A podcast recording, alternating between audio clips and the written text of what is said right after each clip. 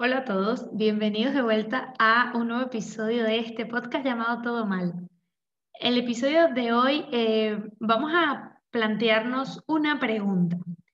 Siempre que hablamos de alimentación, hablamos de lo que comemos, de lo bien o mal que comemos, de nuestros hábitos en torno a la comida. Pero creo que muy poco se habla de un paso previo que también es importante y es cómo hacemos la compra de lo que comemos. Es decir, que metemos en el carrito del supermercado, que es lo que llevamos a la casa. ¿Hacemos una lista antes de ir al supermercado o simplemente vamos en plan improvisación el día que sea cuando mejor me pille? Esto también es importante porque es que al final lo que comemos en casa viene de lo que compramos en el supermercado. Así que me he traído hoy a una nutricionista y dietista que enfoca mucho este aspecto con sus pacientes y que trabaja mucho con ellos lo importante de entender por qué hacer una compra consciente es el primer paso para tener una mejor alimentación. Hoy tengo el placer de tener en este episodio a Adriana Oroz. Adriana es graduada en nutrición y dietética por la Universidad de Navarra y también en nutrición y actividad física y deportiva por la Universidad de Barcelona. Ha formado parte durante cinco años de la clínica Alimenta en Barcelona y ahora ha decidido dar el paso de eh, empezar su propia consulta. Y además ha sacado un libro recientemente.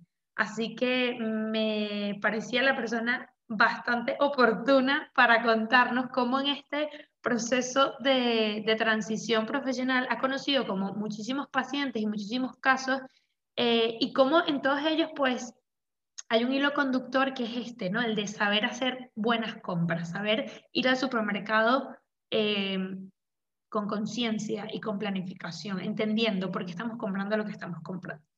Hoy nos va a dar las claves para hacerlo bien, nos va a decir cómo debe ser esa lista del mercado, o si hay que hacerla o no es necesario hacerla, em, y muchísimos truquitos para que este proceso de alimentarnos mejor empiece desde realmente donde tiene que empezar, que no es la cocina, sino la selección de lo que compramos. Así que acompáñenme, espero que este episodio les guste muchísimo. Hola a todos, ¿qué tal? Como les comentaba al inicio, hoy tengo conmigo a Adriana Oroz, que nos ha venido a acompañar en este episodio para hablar de un paso previo a eh, la alimentación y es lo que compramos para alimentarnos. Así que, hola Adriana, bienvenida y muchas gracias por estar aquí. Hola Analina, eh, gracias a ti por invitarme, que es un placer poder compartir este rato contigo para hablar de, cómo hacer una compra saludable. Mm. Pues sí, a ver, este tema me parece que es fundamental, pero poco se habla de la compra y más se habla de lo que cocinamos o, de la forma como nos alimentamos. Y me encontré con un artículo eh, tuyo donde hablabas sobre esto y dije, listo, hay alguien que habla sobre esto y es nutricionista, la debo que invitar a este podcast. Y de ahí surgió un poco, un poco la idea, por eso llegué a ti. Muy bien, sí, es algo importante y, sí que yo creo que debe estar un poquito más, pero, pero se nos olvida que es una parte fundamental para que luego podamos comer bien. Mm, a que sí. Cuéntame si, si siempre con tus pacientes o, bueno, dentro de tu formación profesional eh, has hecho mucho hincapié en el tema, cómo haces la compra, o es algo que ha venido un poco eh, por, por, conocimiento de casos que te has dado cuenta que hay una falla que probablemente no se, no se habla tanto. de la consulta, porque al final cuando pasas consulta es cuando conoces el día a día de la persona, sus dificultades, sus obstáculos, y es cuando te das cuenta de dónde hay que trabajar un poquito más, ¿no? Al final en la universidad o cuando estudias la carrera, pues te explican la parte teórica, te dicen pues las recomendaciones nutricionales que debes tener en cuenta, pero la práctica, eh, la manera que personalizas los recursos en consulta, los consejos o recomendaciones, no te la dan, no lo aprendes en la carrera, sino que lo aprendes cuando tienes al paciente delante. Entonces, em, al final, por mucho que yo diga al paciente, tienes que consumir cinco raciones de vegetales al día, incluida verdura y fruta, si luego en casa no los tienen eh, o no en la cantidad correspondiente, pues es que al final no lo van a consumir, por lo que es importante que sepan cómo comprar, con qué frecuencia, cuánta cantidad, eh, acorde a sus necesidades para que al final la consecuencia sea comer sano. Hmm. Claro, e, esto de que siempre te dicen, tienes que comer tantos gramos de proteína, pero probablemente esa persona no sabe cómo se ven esos gramos de proteína, ¿no? O sea, por ahí hay que eh, abrir un poco que empezar, porque luego es como dices, tú vas a la compra y sabes que eso que estás comprando son tantos gramos o te da para tantas comidas, yo qué sé, ¿no? Un poco así. Hmm. Claro, es, primero orientar a la persona para y, bueno, explicarle un poco pues, eh, cómo eh, comer, de qué manera, con qué frecuencia hay que comer los diferentes alimentos y luego intentar que eso esa persona lo traspase a lo que podría ser una lista de compra semanal para que ya tenga algo mucho más establecido. Mm, mm. ¿Y tú crees que esta tendencia de, que en general hacemos malas compras tendrá algo que ver con esto de que todavía está este mito, este todo mal, de que comer sano es aburrido? Eh, sí y no. Yo creo que eh, no es tanto igual comer aburrido, sino más, eh, por un lado, por el, tema de, la cultura de la dieta que siempre ha habido, ¿no? porque al final la dieta va muy ligado a, un plan restrictivo donde se le marca al paciente qué debe comer, qué no debe comer y no hay una educación nutricional detrás. Entonces, claro, cuando esa, persona deja la dieta porque al final no es sostenible en el tiempo, ¿qué pasa? Pues recupera sus hábitos, a sus hábitos anteriores y en consecuencia no sabe comprar bien. Entonces, eso también influye mucho. Y luego también, pues toda la desinformación que hay en relación a la alimentación. Es decir, no hay una educación alimentaria. Aunque parezca que sí, aunque parezca que la gente sabe comer, en el fondo no, porque enseguida aparecen los mitos de no es que la fruta engorda, eh, por lo cual no la puedo comprar, no comprar o comer. Eh, los vegetales mejor en la noche evitarlos porque también engordan, no retienen líquidos. Los cereales la legumbre también porque engordan. Entonces, al final nos quedamos con eso, que, los alimentos que a priori deberíamos incluir en esa compra no se compran porque hay desinformación respecto a ellos. Mm. Y luego ya si a esto le sumamos el estilo de vida actual que tenemos, que el tiempo es oro, pues tampoco ayuda, Al final eh, no priorizamos el hábito de comprar, eh, no buscamos un día de la semana para intentar preocuparnos en cómo organizar esta para poder comer bien, entonces al final compramos cualquier cosa de manera rápida sin fijarnos en lo que estamos comprando y luego la consecuencia obviamente pues es que nuestra alimentación no es equilibrada. Mm, claro. Em, mencionaste algo que me, me llama la atención y es esto de que parece que estamos más informados a nivel nutricional, pero no. A mí eso me parece muy paradójico y estoy de acuerdo contigo, eh, pero resulta paradójico porque cada vez hay más información, se supone que cada vez la información está más fácil de obtener, pero es verdad que se ponen de moda tantas cosas y todavía hay tantos mitos como esta preocupación de cuántos huevos comer al día, en vez de preocuparnos por la cantidad de azúcar que comemos, por ejemplo. Y a mí me resulta paradójico, la verdad. O sea, que, ¿con qué te consigues tú con tus pacientes? Que llegan en plan, ya yo lo sé todo, yo me he leído un montón de artículos en internet. Bueno, los, los, que vienen bien informados, he de decir que son aquellos que siguen a dietistas nutricionistas. ¿Vale? Eh, entonces, realmente lo que da mucha desinformación es el intrusismo que hay en relación a la alimentación, que hay en otros ámbitos seguro y vamos, que esto no es nada nuevo, pero a nivel de nutrición pues hay muchos gurús, ¿no? Muchas personas que, se dedican a, la salud o al fitness incluso y ya son personas que se ven con la protesta de poder dar recomendaciones nutricionales, ¿no? Y ya sin entrar a hablar de, eh, depende de qué planes eh, dietéticos o, restrictivos, que obviamente pues ya eh, fomentan más tipo de mitos, pero al final hay tanto intrusismo que eso da pie a que la gente se encuentre con muchísima desinformación. Por eso yo siempre digo a, a las personas que para informarse bien y para realmente aprender deben ir a un profesional que les oriente, y en este caso es un dietista nutricionista por redes sociales hay muchísimas personas que hablan de, alimentación, eh, pero es que igual hablan desde su experiencia o desde lo que le han dicho, pero eso no es signo de que sea realmente verdad. Entonces hay que tener en cuenta pues, un poco los mensajes que recibimos y cogerlos con un poco de ojo crítico. Mm, mm, sí. A ver, yo creo que al final la mayor ventaja de tener a un nutricionista o un dietista que te acompañe en este camino es en efecto que personalice eso en función de lo que tú necesitas, porque es que eso es lo más complejo, es muy fácil coger algo que ya está predeterminado y decir, ah, bueno, genial, esto lo voy a hacer, pero realmente eso no te encaja a ti, ¿no? Para nada, y al final, bueno, por eso muchas dietas no funcionan, porque al final si yo saco una dieta de un cajón y se la doy a una persona y la misma se la doy a otra, obviamente aquí no hay personalización, eso, no hay ningún tipo de personalización, por lo que al final esa persona, pues eso lo deja, lo abandona y entramos en ese bucle continuo de dietas, de empiezo, dejo, empiezo, dejo, y no hay una educación alimentaria, como decía antes. Sí. Mm. Entonces cuéntame un poco cómo de importante es eh, hacer esta selección cuando vamos a la compra o, de hecho ¿cuáles son los, eh, como los pasos previos que tú crees que hay que hacer antes de ir a ese momento de comprar, porque ya de por sí, como dices tú, ni siquiera lo planificamos muchas veces, sino que es como, ay, no tengo nada que comer hoy, a ver, deja ver qué pillo. Entonces, pues claro, ahí empieza un bucle de opciones que, que se avalanchan sobre ti. Bueno, para empezar diría, eh, obviamente, recibir un asesoramiento nutricional, porque al final si no sabemos cómo comer o qué debemos incluir en nuestras comidas principales, pues obviamente la compra tampoco sabremos hacerla, ¿no? Pero contando con que esta parte ya se puede saber o se puede tener más en cuenta, eh, yo siempre aconsejo cuando comienzo un asesoramiento nutricional eh, vaciar la despensa de aquellos alimentos que no son recomendables e intentar evitar comprarlos con la misma frecuencia con la que se compraba antes para que así el consumo disminuya porque al final tener la tentación en casa eh, dificulta mucho el proceso. Aquí es cuando empieza el aprendizaje en cuanto a la compra saludable. Después, eh, intentar valorar el tipo de compra que queremos hacer y, en consecuencia, eh, introducir este hábito en nuestro día a día y en nuestro calendario, incluso semanal, ¿no? Vale, pues no es una compra semanal que una compra quincenal o mensual. En la semana lo que hacemos es incluir alimentos más frescos, eh, perecederos o alimentos que vamos a ir consumiendo en nuestro día a día. Y luego tenemos la, compra más quincenal o mensual, eh, donde buscamos como objetivo mejorar y rellenar pues, esa despensa o ese congelador que nos va a seguir dando opciones saludables para, comer o para montar las comidas. ¿no? Entonces, lo que decía, marcar en nuestro calendario la compra semanal del día que nos viene bien o incluso los días que nos viene bien, porque eso también se puede personalizar y valorar pues, cuándo podría ser una compra quincenal o mensual.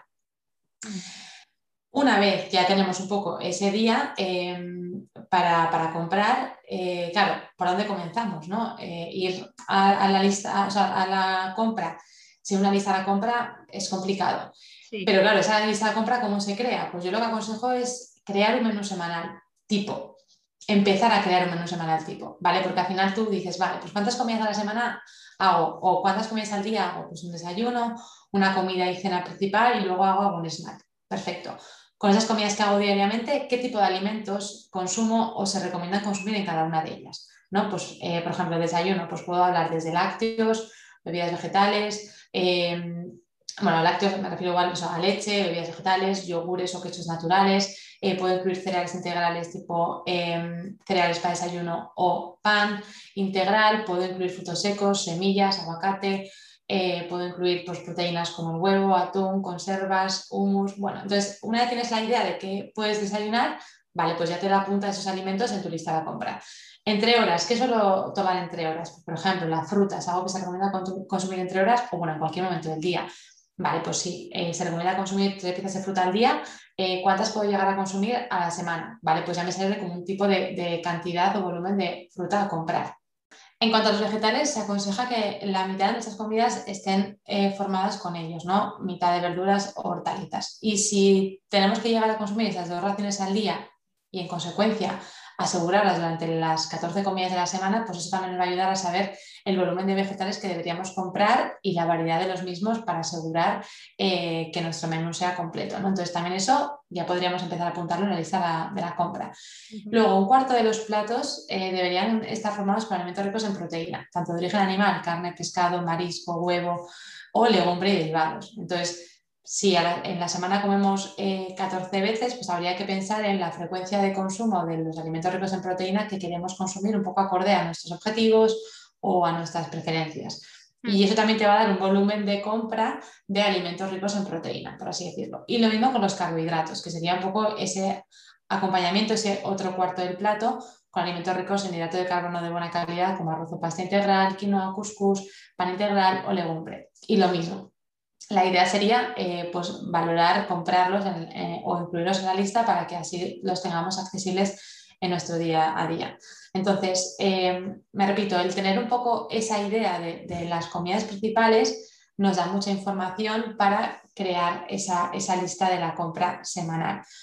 No hace falta que seamos muy minuciosos con el menú o que siempre lo hagamos, porque si tú te haces un menú inicial tipo, eso que te va a dar un volumen de compra tipo. Entonces, ya luego será cuestión de que cada semana eh, cambie los alimentos pues, en función de las apetencias, de la temporada, de lo que tengas en casa. Me explico, pero sí que el proceso suele ser eh, recomendado más bien empezar creando un menú para luego tener una lista de compra tipo. Ok, ok, vale. O sea que tu recomendación es que sea a través de menús, eh, un poco por comida, desayuno. Inicialmente sí, suele ser porque orienta mucho, pero también eso depende un poco del momento en el que se encuentre la persona en cuanto al proceso de aprendizaje. Pero sí que viene muy bien, eh, yo es lo que en, las primeras sesiones con mis pacientes les, les animo a, hacer como actividad práctica eso, crear su menú para que eso les ayude a tener una visión más global de su alimentación, para que sepan qué alimentos incluir en, su lista de compra y que eso les dé un volumen de compra tipo. Y ya luego con eso coges mucha práctica e incluso a partir de ahí puedes dinamizar mucho tus menús. Y igual no tienes que volver a repetir un menú semanal más porque ya tienes una lista de compra que te orienta y que te ayuda semana tras semana. Sí, de hecho estoy pensando en, estas listas de compra que podrías hacer a lo mejor dividido por mm, grupos alimenticios. Eh, También. Sí, proteínas, vegetales, frutas, etcétera, ¿no? O sea, que al final si tú haces la compra en función del menú, luego se lo puedes incluso, pues eso, eh, dividir en, vale, pues qué tipos de proteína compro, qué tipo de hidrato de carbono compro, qué tipo de grasas, eh, qué tipo de vegetales, y a partir de ahí tú tienes como un esquema.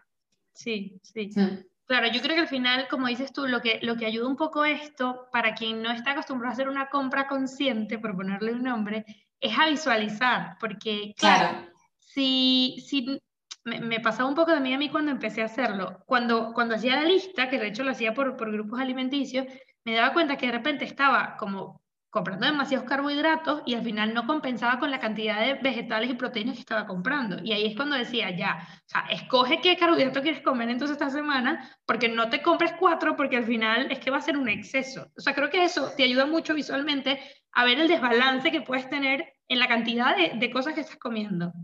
Eso es, es lo que te decía antes. Eh, la teoría muchas personas la saben, ¿no? Sí, hay que comer verdura, hay que comer eh, fruta, hay que tomar, pero luego en la práctica no lo llevan a cabo. ¿Por qué? Porque tal vez nos han sentado a pararse y analizar su menú semanal y ver qué están comiendo, qué no. Entonces, por eso viene muy bien de primeras establecer su menú para poner un poco en práctica esa teoría que se ha aprendido y realmente llevarlo a cabo, ¿vale? Pero eso no significa que tengamos que estar dependiendo de un menú siempre. Para nada, de hecho, poca, gente, o en mi caso mis pacientes, siguen un menú cerrado porque tienen la posibilidad de poder improvisar, pero de primeras sí que orientan mucho y ayudan.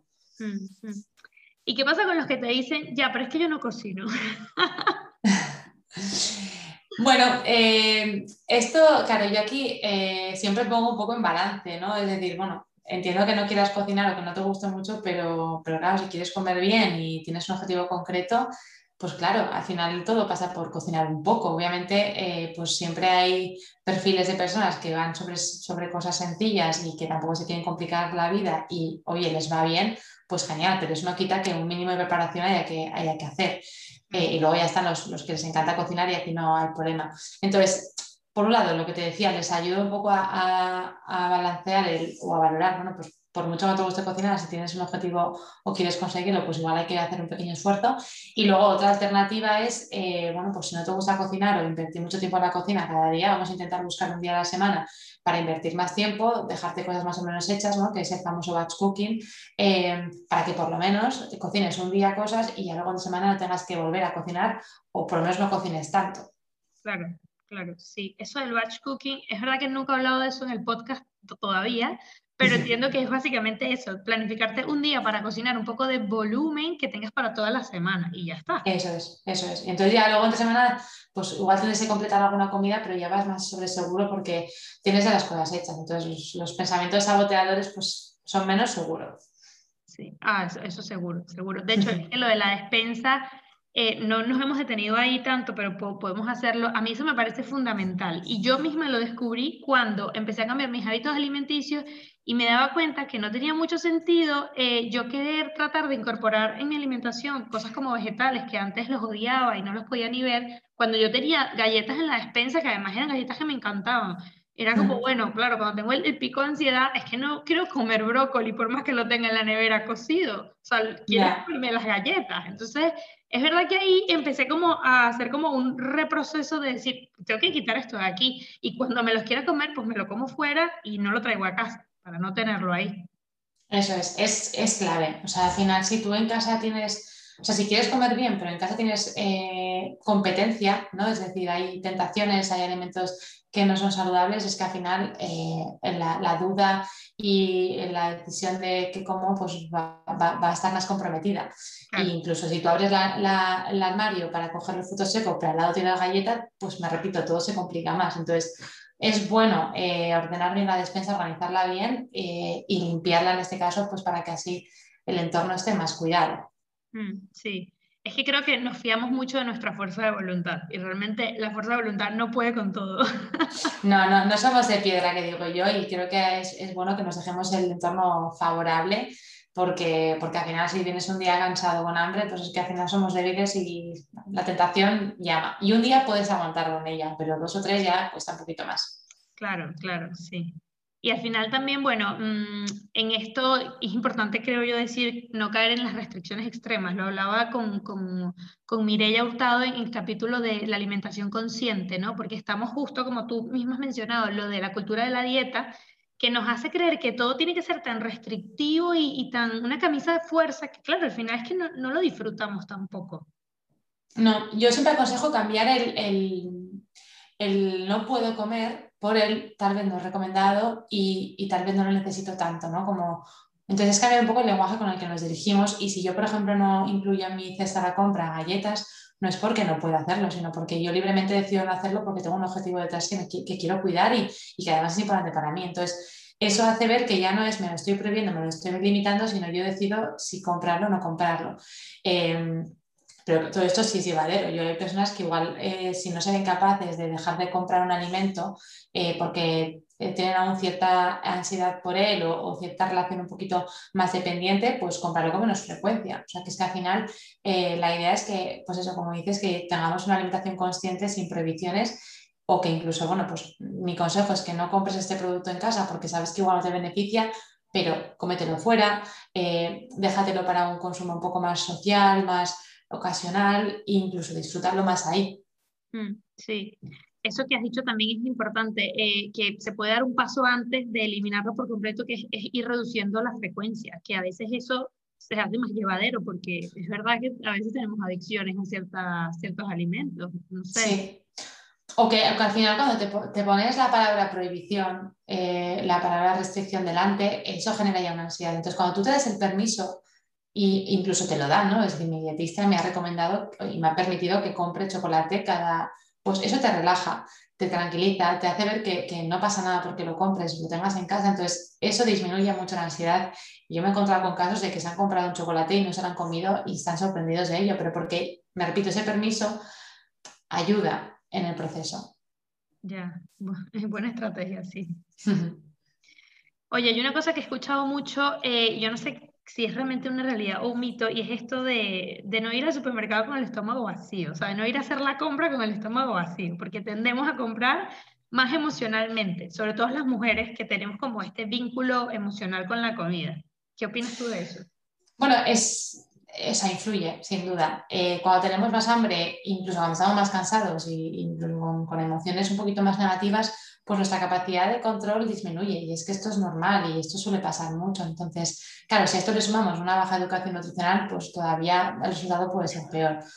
Por eso yo siempre aconsejo en estos casos, eh, para sucumbir mejor a las tentaciones, cuando hacemos la compra, ir eh, después de haber comido o por lo menos no ir con hambre Em, incluso también evitar pasar por los pasillos en los que tenemos la tentación continuamente, ¿no? O sea, es que al final, como decíamos antes con el entorno, no hay que verlo como algo malo, sino intentar eh, eh, crear hábitos que nos ayuden, eh, que nos beneficien, ¿no? Entonces, si yo sé que ir a, comprar con hambre aumenta el riesgo de comer otra cosa, pues voy a intentar anticiparme. Mm, mm. Entonces, esto sí que suele, suele pasar. Sí, ¿Y cuáles son esas tentaciones como más frecuentes que tú escuchas también de los pacientes cuando, cuando van a hacer la compra? Porque esto de no pasar por determinados pasillos, bueno, bueno, aquello es, es todo un reto, es todo un reto. Bueno, eh, suele pasar, o las razones que yo me escucho en consulta, eh, que justifican la presencia de alimentos igual no tan saludables en la, en la nevera o en, o en, la despensa es pues comprarlo por si viene alguien, por si un día me apetece, porque claro, es que si no, ¿qué van a comer los niños? ¿no? Entonces, esto al final, la consecuencia que nos trae es que se acaba consumiendo con más frecuencia de la que se debería, más por gula eh, o incluso por ansiedad y no tanto por una apetencia puntual o por una situación especial, e incluso eh, por mucho que se catalogue como un alimento que tenemos en casa por los niños, al final lo acaba consumiendo el adulto más. Claro. Entonces, claro, eh, al final pues son, son excusas que digo yo que, creo que es bueno que intentemos poco a poco solventarlas, como decíamos antes, pues bueno, pues igual si algo para ti no es bueno, para tu hijo tampoco lo es. Eh, si un día te quieres dar un capricho, pues vete a la cafetería de abajo y te compras una galleta tranquilamente y te la comes, en vez de comprar galletas para tenerla diariamente en casa. Bueno, pues cambiar un poco ese, planteamiento, o si, bueno, si un día viene alguien a casa y quieres ofrecer un alimento eh, concreto, eh, pues sería justo compras para ese momento. Incluso compra una cantidad que vaya a ser acertada para el número de personas que tenéis, porque también a veces, no, bueno, es que he comprado y me ha sobrado. Bueno, ya claro, es que si compras eh, una caja de galletas para una merienda con una amiga, pues es que esa, esa galleta se van a quedar en casa toda la semana o más. Entonces también es bueno comprar siempre, pues eso, como decías tú, con cierta conciencia en función de lo que vayamos a necesitar de ese alimento o queramos consumir de ese alimento. Mm. Me encanta esta parte de las excusas porque es que es muy recurrente. Al final hay que sincerarse un poco con nosotros mismos en, en el proceso, porque es que de esas excusas tenemos un montón y la otra de hoy me lo merezco, hoy he hecho no sé qué y nos queremos premiar siempre con comida. Eso también es un poco un todo mal, corrígeme si me equivoco. Sí, o sea, al final, bueno, es, es normal que a veces busquemos premiarnos con la comida y yo siempre digo lo mismo porque la comida está buena, gusta y, no deja de ser un placer. Mm. El, problema suele residir cuando buscamos eh, la comida como único método de compensación de de malas situaciones o cuando buscamos que la comida siempre sea el premio, ¿no? Porque al final es cuando podemos entrar en un bucle tal vez negativo que no nos eh, beneficie. Entonces, claro, em, por eso es bueno intentar cuidar el entorno. Es decir, bueno, es que si yo llevo un día de casa cansada y en casa no tengo nada, mi mente no me va, no me va a traer este, este pensamiento de, Adriana, te mereces un capricho, comete. No, porque como en casa no lo tengo, no me va a apetecer. Iré directamente pues, a la fruta, a montarme mi comida, mi cena directamente. En cambio, si lo tenemos en casa, pues ya mientras estoy entrando a casa ya estoy pensando en dónde tengo las galletas en, mi cocina. Entonces, por eso es bueno cuidar ese entorno y, bueno, si nos permitimos de vez en cuando eh, comer algo por apetencia, vamos a intentar dejarlo para un consumo pues, ocasional dentro de un entorno más social, para que también eso sea compatible un poco con la alimentación que queremos cuidar. Sí, sí, estoy de acuerdo. Algo que te quería preguntar, que también a veces he visto que algunos dietistas lo recomiendan, y es que tal vez no hacer tantas compras en el supermercado, sino más en el mercado. Por esto mismo de las tentaciones, de evitar los pasillos que están llenos de toda esta cantidad de cosas que no son alimentos, pero así se llaman. No sé, ¿tú eso lo has, lo has probado con algún paciente? Bueno, sí que se recomienda el tema del mercado porque al final pues, también fomentas el comercio, el pequeño comercio, eh, los, alimentos más de proximidad y como dices tú, pues en el mercado tienes menos tentaciones apetecibles porque es que la gran mayoría de productos que hay en el supermercado pues, son procesados y, son de baja calidad.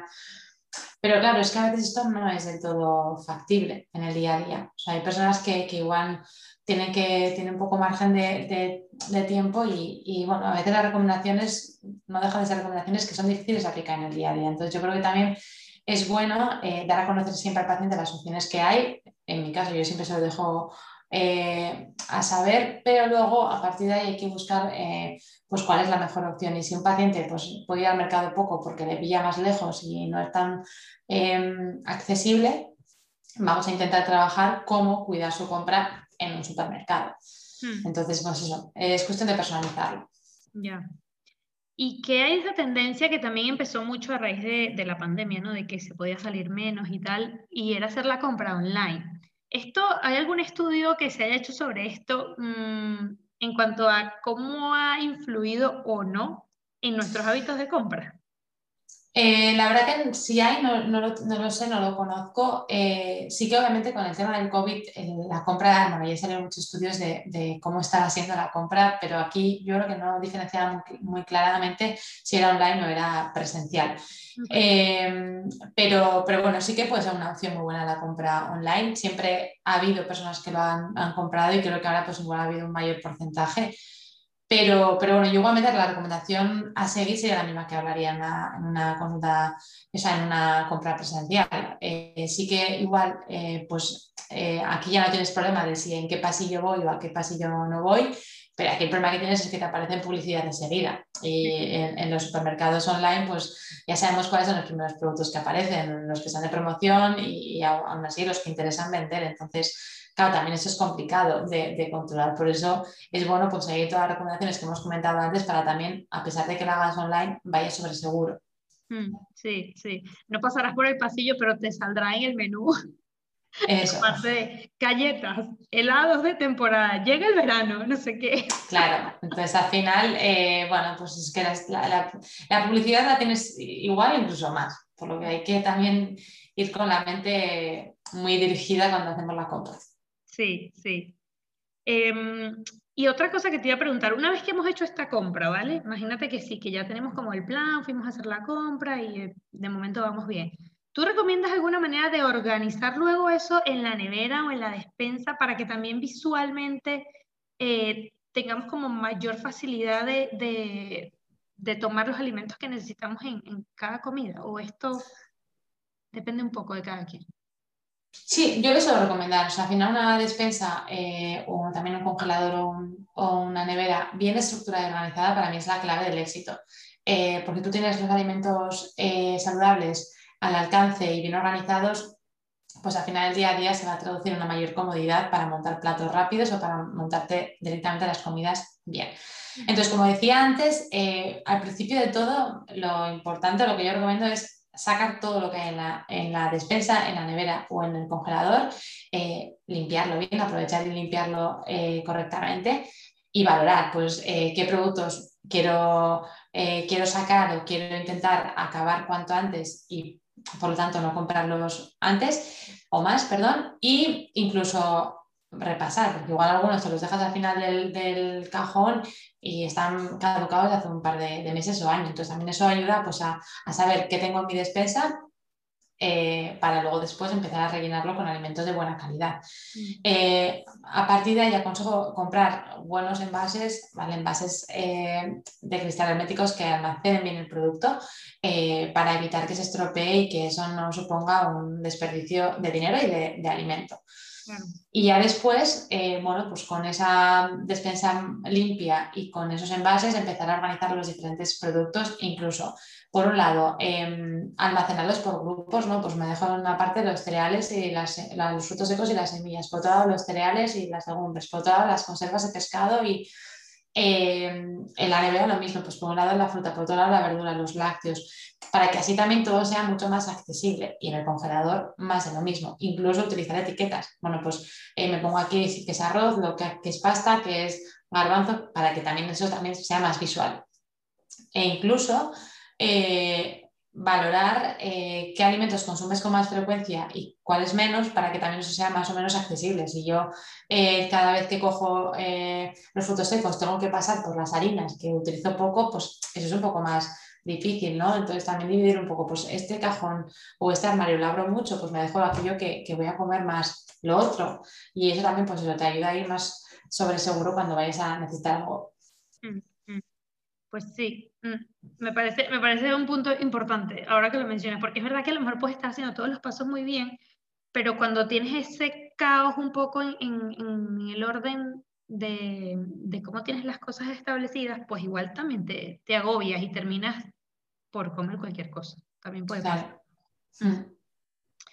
Mira, quiero que me hables ahora un poco de, de, tu libro, de esto del método del plato. Cuéntame qué es el método del plato.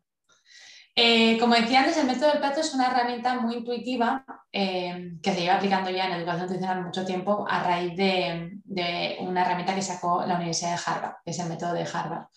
Eh, y es una herramienta que nos ayuda a saber cómo conseguir que nuestras comidas principales sean completas y equilibradas, cómo integrar los diferentes alimentos para conseguir que los platos pues, pues sean adecuados a nuestras necesidades diarias. Como te decía antes, nos encontramos con un plato así mínimo dos veces al día, por lo que creo que es importante cuidarlo.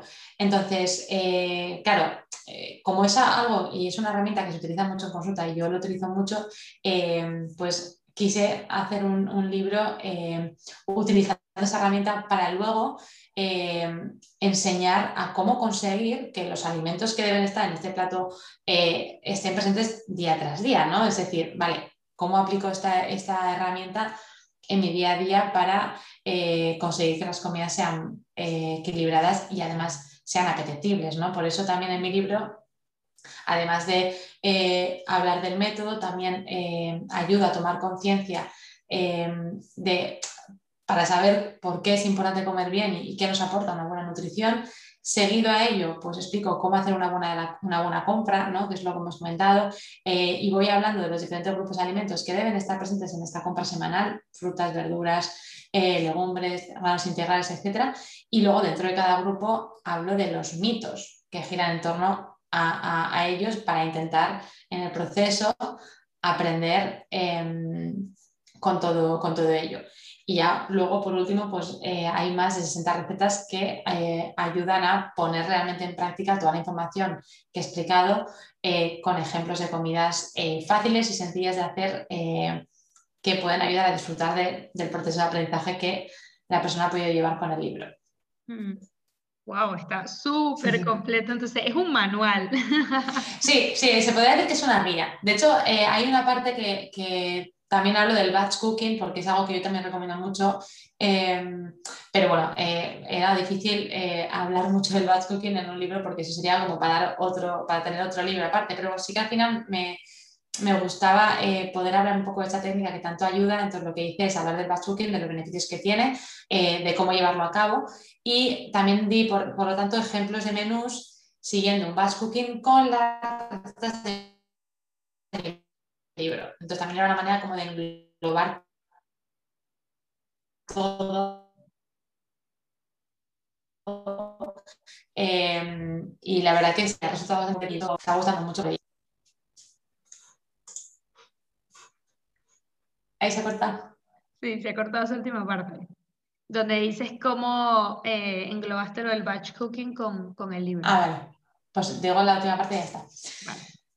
De hecho, en la última parte de mi libro también hablo del batch cooking, que es una herramienta que yo siempre recomiendo mucho entre mis pacientes, e incluso en redes sociales, porque ayuda mucho a mejorar la organización. Mm. Lo que pasa es que, claro, el batch cooking es un tema tan complejo que daría para otro libro. Pero sí que quería hacer, hacer unas pinceladas de él y, y bueno, lo que conseguí es hablar de, del batch cooking, hablar de sus beneficios, de cómo llevarlo a cabo y ah, finalmente di cuatro ejemplos de menús, o hay, cinco, o hay cuatro ejemplos de menús en mi libro, siguiendo el método del plato con las recetas de mi libro. Entonces es una manera así de englobarlo todo em, para que también resulte un material completo. Entonces, por esa razón sí que está gustando mucho y está ayudando mucho. Sí. Tiene poco mm. tiempo de haber salido publicado. Sí, salió en, bueno, en febrero. En febrero, sí, salió, no, perdón, en enero. Salió en enero y, y sí, sí, rápidamente llegamos a la segunda edición, así que yo, yo súper contenta por ello. Qué bien, enhorabuena. Gracias. Pues mira, ahora que has mencionado que hay una parte de tu libro donde hablas como de los mitos más comunes y tal, voy a enlazar esto, que me, me, me llama mucho la atención, con cuál es ese mito como todo mal, el peor todo mal que tú has escuchado en torno al tema de hacer una compra consciente o de comprar adecuadamente. Eh, he decir que cada vez hablo, o sea, escucho nuevos mitos. Yo creo que esto, yo cada vez me sorprendo eh, más. En relación a la compra, eh, pues yo creo que no es tanto en la compra, sino es más, es tanto, es más en, el alimento que, vamos a comprar, ¿no? Y entonces aquí un poco iría a lo que te he comentado antes, pues enseguida si yo ahora a mis pacientes les recomiendo que tienen que tomar tres piezas de fruta al día y que tienen que en consecuencia comprarlas, Claro, ya me viene el primer mito que es, no, si fruta no se puede comer, ¿no? Porque engorda. Eh, entonces, claro, ya primer obstáculo. Lo mismo con las verduras. Y yo les recomiendo tomar dos piezas de fruta, o sea, dos verduras, dos raciones de verdura al día y comprar en consecuencia, pum, segundo mito. No, si es que hay algunas verduras que no se pueden comer en la cena. Los carbohidratos lo mismo. O incluso el tema de los lácteos, ¿no? Es decir, eh, no, mejor compro lácteo desnatado o sin azúcar eh, añadido. Bueno, o sea, perdón, los lácteos desnatados. Claro, al final es mejor un lácteo natural, pero con todo el marketing que hay, pues las personas tiran más a por los desnatados o bajos eh, en grasa. O eh, los productos sin azúcar, ¿no? Las galletas sin azúcar. Bueno, es que igual realmente la galleta es, mejor que no la compres tenga o no tenga azúcar, porque sigue siendo un producto de baja calidad. Entonces, bueno, al final también el marketing está muy detrás de este tipo de, mitos. Sí, muchísimo, muchísimo. O sea, tú dices que entonces los peores todo mal que tenemos es en torno a las prohibiciones de comer ciertas cosas u otras dependiendo del, día, de la hora del sí, que es curioso porque al final hay mitos con la fruta, con la verdura, pero eh, las galletas se siguen comprando, los productos procesados se siguen comprando, o sea que, es que al final aquí hay una incongruencia bastante importante, porque al final la fruta sale de, de, la, de la tierra, no tiene ningún tipo de envase, ni producto, ni, ni, etiquetado siquiera, y nos la estamos cuestionando, pero no cuestionamos una galleta que tiene un listado amplio de, ingredientes y que está súper envasada. Mm. Pero bueno, pues esto, una, una incongruencia más de las tantas que hay. Sí, sí, o sea, es que nos manipulan muchísimo con el tema marketing y creo que nos estamos dando cuenta cada vez más, pero aún pasan este tipo de, cosas que, que mencionas y, y de mitos. Eh, yo, todavía me sorprendo, por ejemplo, cuando algunas madres me dicen que en los colegios están limitando el consumo de huevos o de carne en los niños porque no se puede consumir tanto de no sé qué al día, pero no les quitan los refrescos, las gaseosas, no les quitan el, azúcar, las galletas, los jugos altos en fructosa, y es, es lo que dices tú, es súper contradictorio. O sea, como un huevo puede hacer más daño que una galleta, es que no tiene sentido. Total, sí, pues mira, el huevo también sería otro, otro de, los, de los mitos. Eh, y sí, o sea, esas incongruencias, pues, pues claro, a veces incluso cuesta de hacérselo ver al paciente, ¿no? Pero, pero sí, sí, es que esto pasa, de, cuestionar o si cuestionamos si una alimentación con más vegetales es buena cuando la dieta omnívora igual no es del todo equilibrada. O sea, es que al final, bueno, pues es lo que comentamos antes, hay más desinformación incluso que información. Sí, sí, sin duda. Y de hecho, mm, seguro que esto también te toca hablar con los pacientes y es de que tienen que leer también estos productos empacados que compran, ¿no? Los ingredientes, porque es muy fácil dejarse llevar por el sin azúcar, por el light, por el no sé qué, pero cuando ves los ingredientes por detrás, mm, aquello es un, producto Frankenstein, como dicen. Hmm. Sí, muchos ya te vienen hablando de, de las aplicaciones incluso, ¿eh? Eh, que están nada muy eh, de moda y que algunas sí que están bien, o igual unas mejores que otras, pero en general pueden ayudar, ¿no? Pero yo siempre al paciente le digo, digo, lo importante es que tú entiendas por qué la aplicación te está diciendo eh, o te está recomendando un producto frente a otro, porque al final no sirve nada que te dejes guiar por la aplicación si no sabes lo que te estás metiendo a la boca, incluso lo que le está dando a tu hijo para, para comer o para merendar. Entonces yo creo que es súper importante leer las etiquetas, saber qué nos estamos eh, metiendo a la boca, eh, cómo están elaborados para valorar entonces em, eh, si comprar o no comprarlo, o por lo menos para ser conscientes, que esto como todo, yo a un paciente le digo, mira, por lo menos creo que es bueno que sepas por qué o sea, qué productos estás comiendo. Hmm. Porque al final, eh, para una vez que te comas una galleta, pues tampoco la idea es que vayas a por la más saludable, sino vete a por la que más te gusta y ya está. Pero no es una galleta que te comes una vez cada mes o cada X tiempo que no la que vas a poner cada día en tu, en tu compra. Mm, sí, claro, cuando se vuelve algo recurrente, cuando es la merienda de todos los días, pues sí, y luego no eres consciente de lo que tiene eso que te estás comiendo, que es envasado, pues claro. Claro, claro, muchas veces se dejan llevar por la etiqueta, eh, no, pues galletas sin azúcar, pero claro, o a ver lo que tiene eh, aparte, ¿no? O, pues un producto, todo, todo, lo que está enfocado a niños, todo el marketing que hay detrás de los alimentos para niños, es, una locura. Y, aquí nos dejamos guiar, pues bueno, pues es rico en calcio, rico en vitamina D. Y venga, pues ya está, es bueno para mi hijo. Mm, a ver, fíjate después, no tanto la tabla, que es lo que siempre se ha mirado, ¿no? Cuántos gramos tiene, cuántas calorías, sino en la lista de ingredientes, que es lo que eh, forman ese alimento. Entonces, claro, ahí te das cuenta pues que pocos eh, ingredientes eh, beneficiosos podemos encontrar. Mm, mm, totalmente, totalmente. Eso también es algo que yo tuve que aprender, porque es verdad que ver la tabla es como, igual no, no te enteras mucho que cómo son esos gramos, esas divisiones, pero cuando entiendes que los ingredientes se colocan en función de, de mayor a menor, el que más tiene, el menos tiene, tú dices, ah, ahora entiendo todo. Sí. Mermelada de fresa, y fresa es el último ingrediente. Tú dices, ah, esto es más azúcar que entonces fresa. ¿Cómo es que es una mermelada de fresa? Sí, de hecho, de hecho cuando, cuando hablo del etiquetado y cuando explico a los pacientes se sorprenden. Dicen, pero si es que esto Yo les, yo les digo, si compras un embutido y ves que, que la, la, mitad del embutido es cualquier cosa menos la carne, ese que te estás comiendo. Y, claro, eso sorprende mucho porque a veces vamos sobre seguro, venga, pues cojo esto, cojo lo otro y nos damos cuenta de, cómo está hecho y, sorprende y, mm. mucho. Mm. Bueno, pero qué bien que, todas estas cosas las, llevas a, cuestión con tus pacientes, o sea, los haces cuestionar ese tipo de cosas, porque al final yo creo que está la clave del tema de eh, educación nutricional. No que tengas que depender de que un nutricionista te diga todo el rato todo, sino que tú aprendas por ti mismo a diferenciar, a saber qué te hace bien, qué no, y cuando te quedas ese capricho, pues te lo des con conciencia. Es que lo importante es hacer responsable a la persona, porque al final cuando la haces responsable es cuando ya empieza a, a tener como esos pensamientos de qué hago, qué no hago, y, es cuando realmente se enfrenta a la realidad. Una dieta y de, cajón que tú le dices comes esto y no comas lo otro, me repito, no educa en nada. Entonces es lo que más suele ayudar, el que la persona coja responsabilidad, tome conciencia del, del cambio que está haciendo y a partir de ahí el proceso es mucho más eh, llevadero y, se disfruta el doble. Sí, sí, estoy de acuerdo, se disfruta el doble. Doy fe de ello. Oye, Adriana, muchísimas gracias por haber estado en este episodio.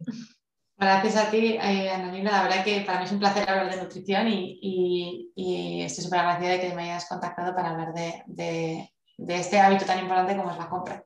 Mm, sí, y yo también estoy agradecida que hayas estado aquí y te digo que voy a dejar eh, en los comentarios de este episodio todas las formas en que tienen para contactarte, para que puedan comprar tu libro también, los canales donde lo pueden comprar y cómo pueden ponerse en contacto contigo, pues para tener una asesoría como corresponde, personalizada. Perfecto y bueno, yo encantada y, y agradecida por ello. Muchas gracias. A ti.